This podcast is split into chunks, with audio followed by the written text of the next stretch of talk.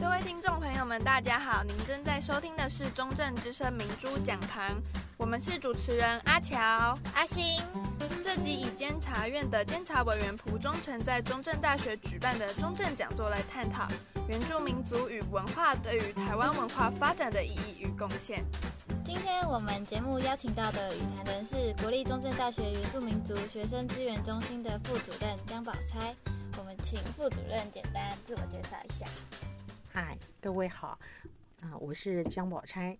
那我过去啊、在台湾文学与创意应用研究所啊、担任所长。那么啊、我也负责啊、校内很多原住民族的课程。那啊、我现在是中正中啊、我现在是中文系的呃主任。那啊、同时啊，监、理。啊，原子中心的副主任。好，你好，那就是接下来我们就进入我们的主题前呢，我们就有想要先问几个问题，然后了解一下与谈与谈人。那我想请问一下，就是为何你会想要在原资中心服务呢？然后背后有什么样的故事吗？我是协助原资中心创立的，那那时候就是学校收到一个公文，那要成立，就鼓励各大学成立原子中心，然后他们就很自然送到台湾所。那我看了以后，嗯，就觉得这个很适合，就是在我们学校成立。为什么？因为我们在阿里山下，那么这个地理位位置其实是西部大学最靠近部落的一个位置。那我们因为这个位置，就对，嗯。对部落的发展，其实要负可以担担负更大责任，所以啊，我就就跟哈、那个啊本校的、啊、高层，包括啊学务长、啊副校长，然后校长，哈、啊、那个报告我的一些想法，那也很高兴得到他们的支持。那么特别是当时的啊学务长。郑瑞龙博士啊，他就他就非常非常的哈、啊，那个在各方面啊，那个做最大的啊努力。好、那啊，就因为有他的支持，好、那所以这个中心就成立了。我们算是教育部第一波哈、啊，那个 call 原原子中中心就成立的大学。了解，好，那就是了解完我们的与谈人之后，我们就进入本次节目的正题喽。根据考古、人类、语言学的各项的研究，嗯，台湾的原住民进到台湾啊，比较早的已经超过六千年，甚至最早的泰雅族呢，都已经接近了七千年。通常比较早到台湾的族群会往高山上去移动。泰雅族，他们就跑到了中央山脉大霸尖山的附近。邹族就跑到了玉山阿里山的附近。邹族进到阿里山、玉山地区，根据我的好朋友成功大学考古研究所的所长刘义昌教授的研究，他带着他的研究团队在阿里山、玉山那里去调查。他跟我讲，你的祖先大约是在三千多年前开始进到玉山、阿里山这一带，所以。周族显然是比较慢到，不过也不短了啊。然后比较晚到的，像住在台南一带的西拉雅族，南边的马卡道族、大武龙族，还有北边的道卡斯，中部的巴仔、帕普拉。巴塞黑，以及北边的格玛兰，还有台北市地区的凯达格兰，大概呢，也都在一千年左右就已经进到台湾来，而且你看它的分布，就在这个平原靠近海岸的地方。现在台湾的原住民族已经被官方认定的有十六个族群，人口已经超过五十六万人。然后目前区分为山地原住民、平地原住民。像老师呢，住在阿里山，当然就属于山地的原住民。平地原住民主要是指在花东纵谷地区、花东的东海岸阿美族的部落。然后呢，也指称住在台东地区的卑南族，以及少部分住在平原地区的，像太麻里地区有一些少部分的排湾族，被列为平地原住民。然后官方还没有认定的，我刚刚已经念过啊，这些个，他的人数呢，根据我的理解，如果加上五十六万多人。的官方认定的原住民总人数应该是可以超过百万人，所以这是目前的状况。这些是已经被官方认定的这个原住民，它的分布的状况，事实上它会比较偏在这个中央山脉，还有以东的花东地区啊。然后呢，从宜兰、台北一路下来到屏东，其实嗯，这个都是平埔族群他们原来居住的地方。我们现在也知道，平埔族群也已经在积极寻求证明，尤其是台南的西拉雅族，非常的积极。我跟我的同事田秋瑾委员，我们正在进行平埔族群他们的证明。他们在寻求民族证明的过程中间，中华民国的政府，尤其是行政院，还有原住民族委员会，到底有没有用合理的政策，用合理的方法协助他们成为？他们本来就是原住民的原住民的这样的道路，所以我们觉得需要予以厘清。我们很希望西拉雅族跟其他的平埔族群能够逐渐的回到原住民族的大家族里面，因为他们本来就是跟原住民族是完全是一致的。想说，因为这个我们这个主题是关于原住民族的文化对于台湾文化发展的意义跟贡献。那想问雨潭说，你认为说原住民族的发展与台湾文化上的相关与共存性为何？嗯，我想在汉人移垦到台湾来以前，那么原住民族就生活在台湾，所以嗯。台湾的原住民族的生活就保留或者是反映了很多台湾早期的生态文化哈历史，好，那如果哈啊、没有这一块，那就会哈台湾哈可以说啊、真的就像连横台湾通史里面讲的，只有哈那个四百多年的历史，可是如果有原住民。族加上来的话，那我们就是几千年的历史，那就是意义是非常不一样的。这是第一个。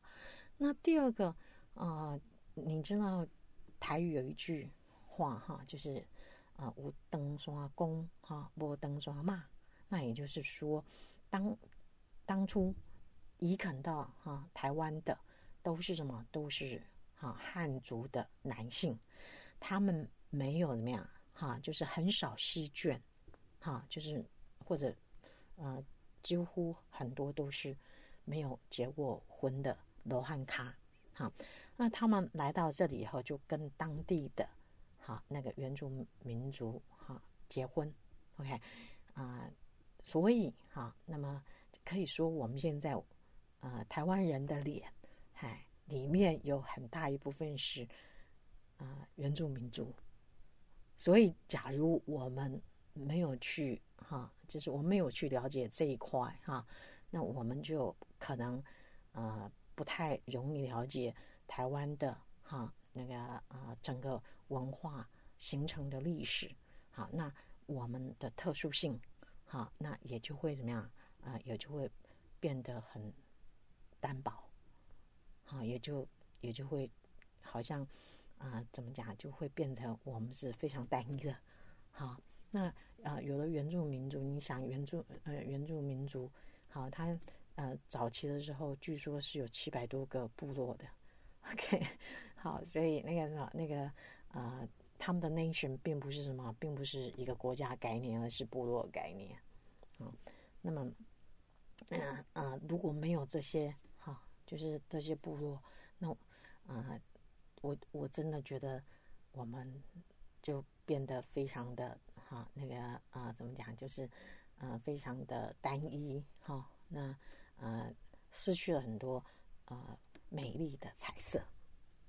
OK，就是那这样听完话，就知道说，其实原住民的文化跟我们是非常息息相关，然后也非常重要的。那雨台有什么可以提醒大家，或是让大众知道说，要怎么去保存原住民族文化的重要性？然后大家可以做一些什么？我觉得我们有这个原资中心以后非常好，就是等于说有一个集结力量，那我们就把啊、校内的原住民族同学可以啊群聚在一起，好，那他们啊、都在一起以后，哈、啊，有的人就可以共同怎么样，哈、啊，那个创造很多、呃、新事物来出来，哈、就是会凝聚很多的呃。创意，好，那么，呃，譬如说，呃，我们可以什么？我们可以呃，在校园里面啊、办圆明周，好，那么我们也可以怎么样？我我们也可以请他们，好，那个穿上族服，哈，那么呃，让大家哈更理解，好，我们除了西方现在我们穿的这个呃西方的衣那个衣饰以外。好，我们有汉服传统的哈台湾服，啊我们还有原住民服哈。那么呃呃这样哈呃这样的一种融合哈，那么啊、呃，我想可以凸显哈那个大学啊、那个族群多元哈那自由学习的这种特色。好，那呃。他们在呃，就说，我们除了做这个以外，我们还可以啊、呃，去挖掘很多他们其实跟我们不太一样的地方。比如说，像他们射箭，哈、哦，那么呃，他们是为了狩猎，可是我们现在射箭是为了怎么样啊、可能就是是一种运动，然后是一种比赛。OK，那所以我们有没有？我们就像我们就办了一个裸弓射猎的活动，然后。啊、我们就呃在哈呃融合了哈原住民族他们狩猎哈的这种特色，然后办了呃那个帮他们做了一个射猎展，好，然后同时怎么样？同时呃我们也用这个裸弓射射猎啊、做了一个比赛，让大家学习什么叫做裸弓，这样。OK，好，那啊、效果很好，那。啊，我们这个裸弓射猎，呃，那个呃，成大学务长，好、啊，也有来参与。OK，那我们自己的啊副校长郝凤明啊先生啊，郝郝凤明博士，他也有参与。OK，那所以呃，我想哈、就是透过这样一个中心，那办理很多的哈、那个啊啊原住民的一些文化。哈，活动，那么我们大学也可以参与哈，呃，台湾社会正在发生的原住民族文化复振的这样的一个一个行动。这些个哈事件哈，我想也许在我们的历史教科书上不见得会提到这些，但是呢，这都是非常非常重要的台湾历史，尤其是这一件啊，布农族玉山看日，一九一五年到一九三三年，老阿磊他带着他的家族在玉山的山区里面，那么长的时间，独立对抗日本的军警，中间还经过了雾社事件。大家只记得雾社事件，事实上，我觉得台湾的历史中间，雾社事件是一个突然爆发的事件。当然，它累积了很多的导火线。可是，我觉得从一个民族对抗一个统治者来讲，这一个对抗这个殖民者的这样的一个历史的史实呢，尤其值得应该让我们的下一代了解这一段历程。那就是，请问以您或是现在的原住民族来说，对于这些历史事件的看法为何？这样子？我在，我在，就是我不是原住民嘛，哈，所以我其实不太能够带他们回答这个问题。不过从一个哈那个旁观旁观者的角度来看的话，我会认为。呃，历史哈，嗯、是过去的事实本身哈。那当然，我想原住民族的啊后裔哈，也就是现在的啊原生啊同学，当然都应该要加以理解，就是他们他们他们应该要要有面对的勇气哈，然后啊、接受。啊啊！当时的啊状况哈是为什么？当时那个历史情情境是怎么发生的？好，那那个什么那个啊原住原住民族长期以来哈比较没有办法从台湾的历史里面看到哈那个啊他们哈曾经发生过的一些哈就是这些事实好，那么。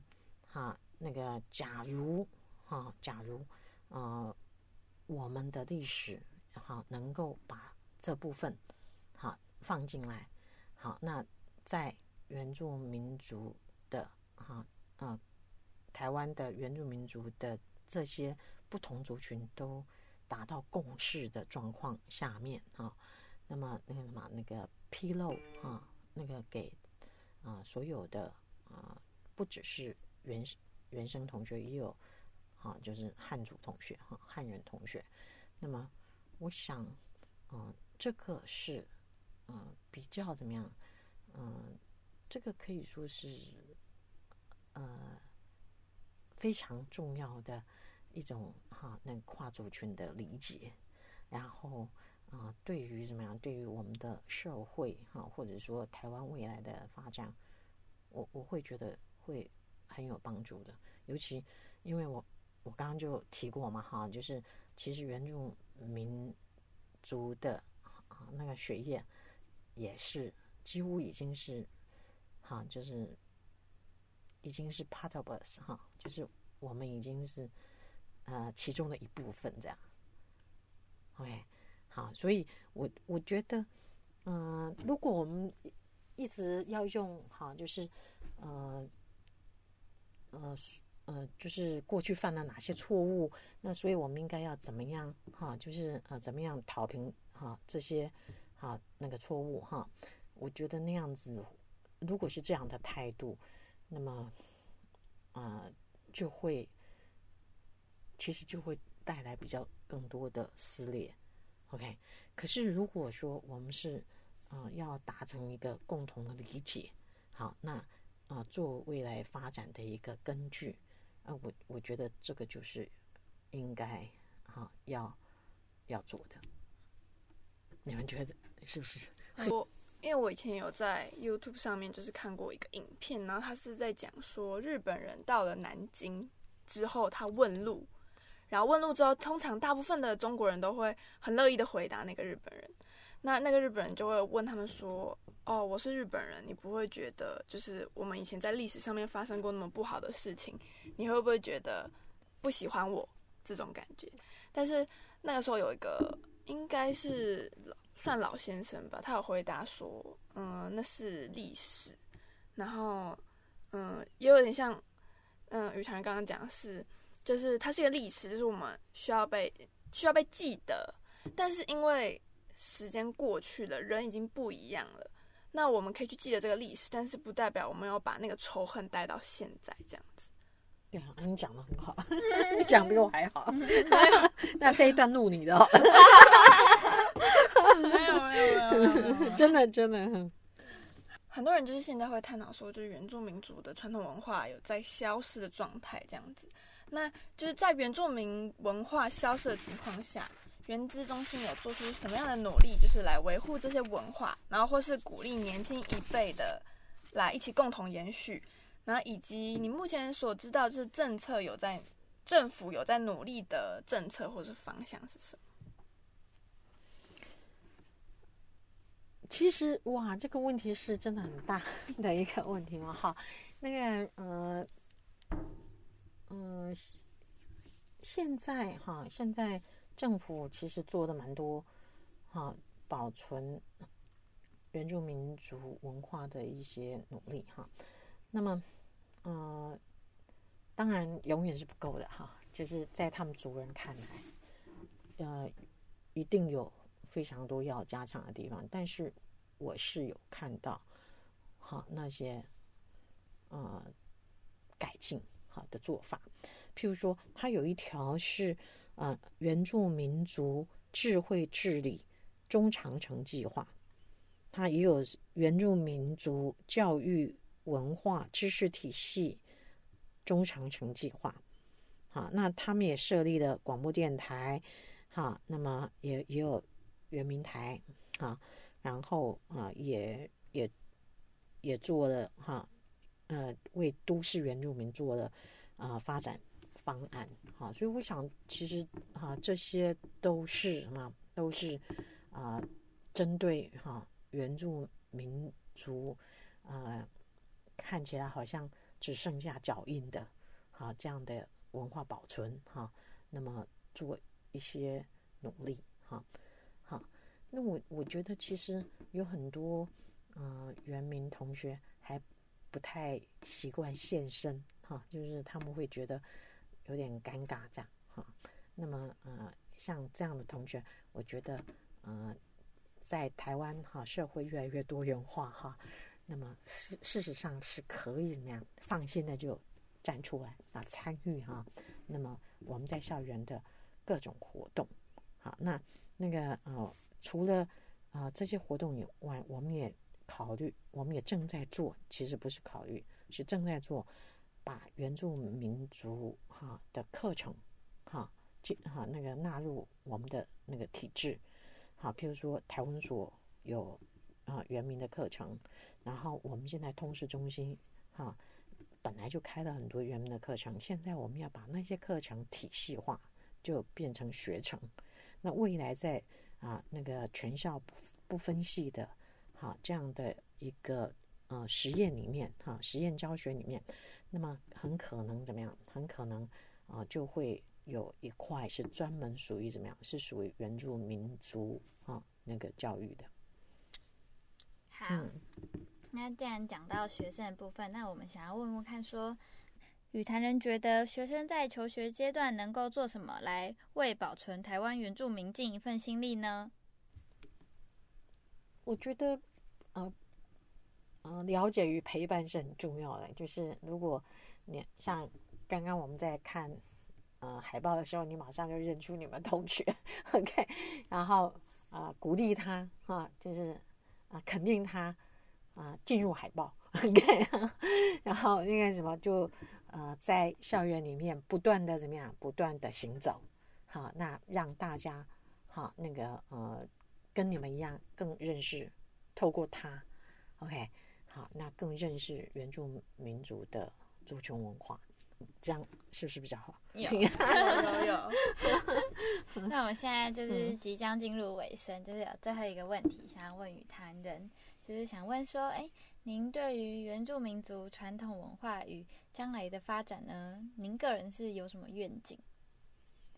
哎，那就希望啊、呃，原住民族文化哈、啊，在世界上哈、啊，可以啊呃发光发热哈、啊，那么代表台湾这样。OK，那这不是表示我们就汉人就没事啊？我我想我们可以也可以做很多协助的工作。